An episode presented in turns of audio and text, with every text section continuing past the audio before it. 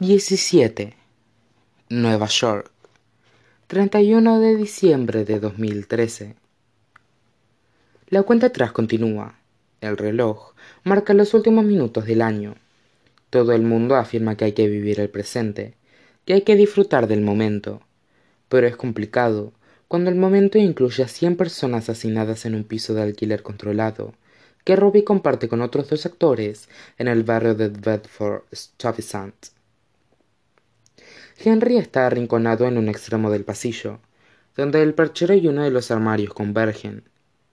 Sujeta una cerveza con una mano, mientras que con la otra se aferra a la camisa del tipo con el que se está enrollando. Un tipo que sin duda está demasiado bueno para él, o lo hubiera estado en otra época, antes de que Henry fuera capaz de ligarse a cualquiera. Cree que se llama Mark, pero no ha podido escuchar bien su nombre, debido a todo el ruido. Podría llamarse Max o Malcolm. Henry lo ignora. Y le gustaría decir que es la primera persona a la que ha besado esta noche, o incluso el primer tipo. Pero la verdad es que tampoco está demasiado seguro de eso. No está seguro de cuántas copas se ha tomado, o de si la sustancia que se deshace en su lengua es azúcar o algo más. Henry ha bebido mucho, y demasiado rápido, en un intento por desaparecer y hay demasiadas personas en el castillo. Así es como llaman al piso de Robbie, aunque Henry es incapaz de recordar con exactitud quién le puso ese nombre, o por qué. Busca a Bea con la mirada, pues le perdió de vista hace una hora. Cuando se abrió paso entre la multitud para dirigirse a la cocina y la vio encaramada en la encimera, en plan barman, siendo el centro de atención en un grupo de chicas y... De pronto, el chico intenta desabrocharle el cinturón. Espera, le dice Henry, pero la música está tan alta que tiene que gritar. Tiene que acercarse a la oreja de Mark, Max, Malcolm, a la boca. Lo que Mark, Max, Malcolm toma como una señal para seguir besándolo. Espera, le grita, haciéndolo retroceder. ¿Seguro que quieres ir con esto? Lo cual es una pregunta absurda, o al menos no es la adecuada. El pálido humo se arremolina en los ojos del desconocido. ¿Por qué no iba a querer? le pregunta arrodillándose, pero Henry lo agarra del codo. Para, para de una vez. Lo levanta. ¿Qué es lo que ves en mí? Una pregunta que le ha hecho todo el mundo, esperando escuchar algo que se parezca a la verdad. Pero el chico lo mira, con los ojos opacos por la escarcha, y le dice, igual que ya le han dicho mil veces, Eres guapísimo, sexy y listo. ¿Cómo lo sabes? grita Henry por encima de la música. ¿Qué? grita también el otro chico. ¿Cómo sabes que soy listo? Apenas hemos hablado. Pero Mark, Max, Malcolm Simplemente se limita a esbozar una sonrisa torpe y pesada, con los labios irritados tras el besuqueo, y le dice Lo sé y punto. Y eso ya no resulta suficiente. No está bien. Y Henry se dispone a zafarse de él, cuando Robbie dobla la esquina y ve a Mark, Max Malcolm, prácticamente montándolo en el pasillo. Robbie la mira como si le hubiera arrojado una cerveza a la cara. Se da la vuelta y se marcha, y Henry suelta un gemido, aunque el tipo que está frotándose contra él parece creer que es el causante de tal ruidito. Hace demasiado calor para que Henry pueda pensar con claridad. Le falta el aliento. La habitación empieza a dar vueltas y Henry murmura que tiene que ir a orinar, pero se escabulle directamente en la habitación de Robbie, sin pasar por el baño, y cierra la puerta tras él. Se dirige hacia la ventana, y al empujar el cristal hacia arriba, una ráfaga de frío helado le golpea el rostro. El aire gélido le hace arder las mejillas al tiempo que sale por la escalera de incendios. Toma una bocanada de aire frío y deja que ésta le abrace los pulmones. Tiene que apoyarse en la ventana para volver a cerrarla, pero al momento en que el cristal desciende, el mundo se sosiega.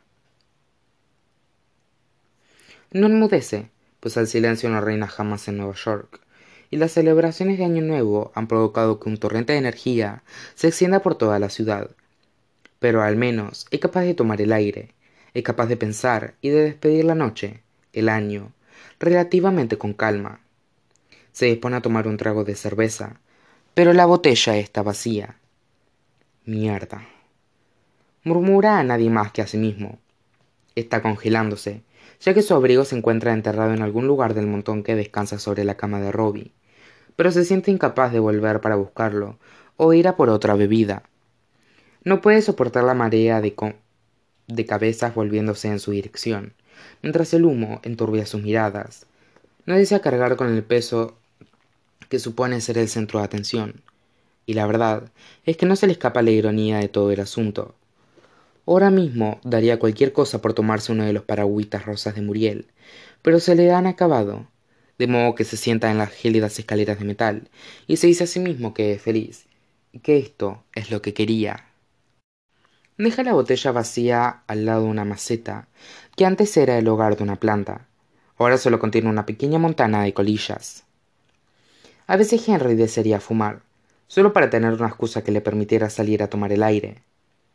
Lo intentó una o dos veces, pero no pudo acostumbrarse al sabor del alquitrán, ni al olor rancio que le dejaba en la ropa. De pequeño, tenía una tía que fumó hasta que sus uñas se volvieron amarillas, y su piel se cuartió como el cuero viejo, hasta que cada uno de sus toses empezaron a sonar como si tuviera el pecho repleto de, de monedas. Cada vez que le daba una calada a un cigarrillo, pensaba en ella y le entraban arcadas. Y no estaba seguro de si era debido a su recuerdo o al sabor. Solo sabía que no valía la pena. La marihuana era otra opción, claro, pero se supone que la gracia de los porros está en compartirlos con los demás, no en escabullirse para fumárselos a solas. Y de todos modos, siempre le abrían el apetito y lo entristecían, o más bien, lo entristecían aún más. No suavizaba ninguno de los pliegues de su cerebro, tras demasiadas caladas solo los convertía en espirales. Y sus pensamientos comenzaban a dar vueltas y más vueltas, replegándose en sí mismos indefinidamente. Recuerda con absoluta claridad colocarse con Bea y Robbie durante el último año de universidad. Los tres tirados a las tres de la mañana en el campus de Columbia, formando una maraña de extremidades, puestos hasta arriba de marihuana, y contemplando el cielo y a pesar de que tenían que entornar los ojos para distinguir las estrellas, y que puede que sus miradas acabaran perdidas en la oscura inmensidad, Bea y Robbie no dejaron de mencionar lo grande, maravilloso y silencioso que era el universo, y los pequeños que los hacía sentir, mientras Henry permanecía callado porque estaba demasiado ocupado conteniendo la respiración para no ponerse a gritar. ¿Qué mierda haces aquí afuera? Bea se asomado a la ventana, levanta una pierna por encima del alféizar y se sienta junto a él en la escalera, dejando escapar un siseo cuando sus leggings se topan con el frío metal. Las nubes están bajas y reflejan las luces del Times Square. Robbie está enamorado de mí, dice él. Robbie siempre ha estado enamorado de ti. Repone Bea. Pero esa es la cuestión, le explica Henry, sacudiendo la cabeza. No estaba enamorado de la persona que era, en realidad no, sino en la persona que podría haber sido. Quería que cambiara, pero yo no lo hice. Y... ¿Por qué deberías cambiar? Su amiga se vuelve para mirarlo, y la escarcha se remolina en sus ojos. Eres perfecto tal y como eres. Henry traga saliva. ¿Y cómo soy? pregunta él. ¿Qué soy yo? Ha tenido miedo de preguntárselo, Miedo de saber lo que significa el brillo que se asoma en sus ojos, de lo que ve cuando lo mira. Incluso ahora, desearía poder retirar la pregunta, pero Bea se limita a sonreír y decir Eres mi mejor amigo, Henry. La opresión de su pecho se aligera un poco, porque lo que ha dicho es real. Es verdad. Pero entonces Bea continúa hablando. Eres dulce, sensible, y se te da genial escuchar a los demás y esa última parte hace que se le encoja el estómago, porque a Henry nunca se le ha dado bien escuchar a los demás. Ha perdido la cuenta de todas las veces que han discutido porque él no estaba prestando atención. Siempre estás ahí cuando te necesito, prosigue ella, y a Henry se le arruga el corazón, porque sabe que no ha sido así. esta mentira no es como las demás como cuando la gente alaba sus supuestos abdominales marcados o su mandíbula perfectamente cincelada o su voz profunda no es como cuando le dicen que es ingenioso o el hijo que siempre han querido o el hermano al que echan de menos esta no es como ninguna de las mil cosas que otras personas van al mirarlo. Cosas sobre las que él no tiene ningún tipo de control. Ojalá te vieras del modo en que yo te veo a ti. Lo que ve a ve es a un buen amigo. Y henry no tiene excusa alguna para no haberlo sido. Se apoya la cabeza entre las manos se presiona los ojos hasta que empieza a ver estrellitas y se pregunta si puede solucionar esto. Solo esto si puede convertirse en la versión de henry que ve a ve si eso hará que la escarcha de su mirada vuelva a desaparecer si ella al menos lo verá tal y como es. Lo siento susurra henry en el espacio que separa sus rodillas y su pecho. Nota cómo bella le pasa los dedos por el pelo. Por qué qué se supone que debe decir henry deja escapar un suspiro tembloroso y levanta la mirada. Si pudieras tener cualquier cosa le dice qué pedirías eso depende del precio responde ella. Cómo sabes que hay que pagar un precio siempre hay que dar para recibir. Bueno prosigue henry. A cambio de que venderías tu alma Bea se muerde el labio. De la felicidad. Qué es la felicidad pregunta él. Es decir es solo sentirse feliz sin motivo o es hacer feliz a otros es estar contento con tu trabajo con tu vida o Bea se ríe. Siempre le das demasiadas vueltas a las cosas henry. Contempla la vista al otro lado de la escalera de incendios. No lo sé. Supongo que me refiero a que solo quiero estar feliz conmigo misma satisfecha. Qué de ti henry considera contarle una mentira pero no lo hace. Me gustaría que los demás me quisieran. Bea lo mira entonces con la escarcha arremolinándose en sus ojos e incluso a través de la bruma parece de repente inmensamente triste. No puedes obligar a la gente a que te quiera Gen. Si no solo de ellos no es real. A henry se le seca la boca. Bea tiene razón. Por supuesto que la tiene. Y eres idiota y está atrapado en un mundo donde nada es real. Bea le golpea el hombro con el suyo. Vuelve adentro le dice ella voy a buscar a alguien a quien darle un beso a medianoche. Da buena suerte. Ella se levanta y lo espera pero henry es incapaz de ponerse de pie. No pasa nada le dice. Ve tú. Y henry sabe que es debido al trato sabe que es debido a lo que ella ve y no a quién es él de verdad.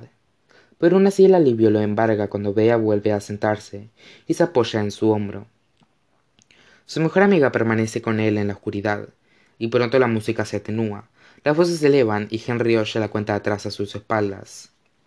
Diez nueve ocho. Oh cielos.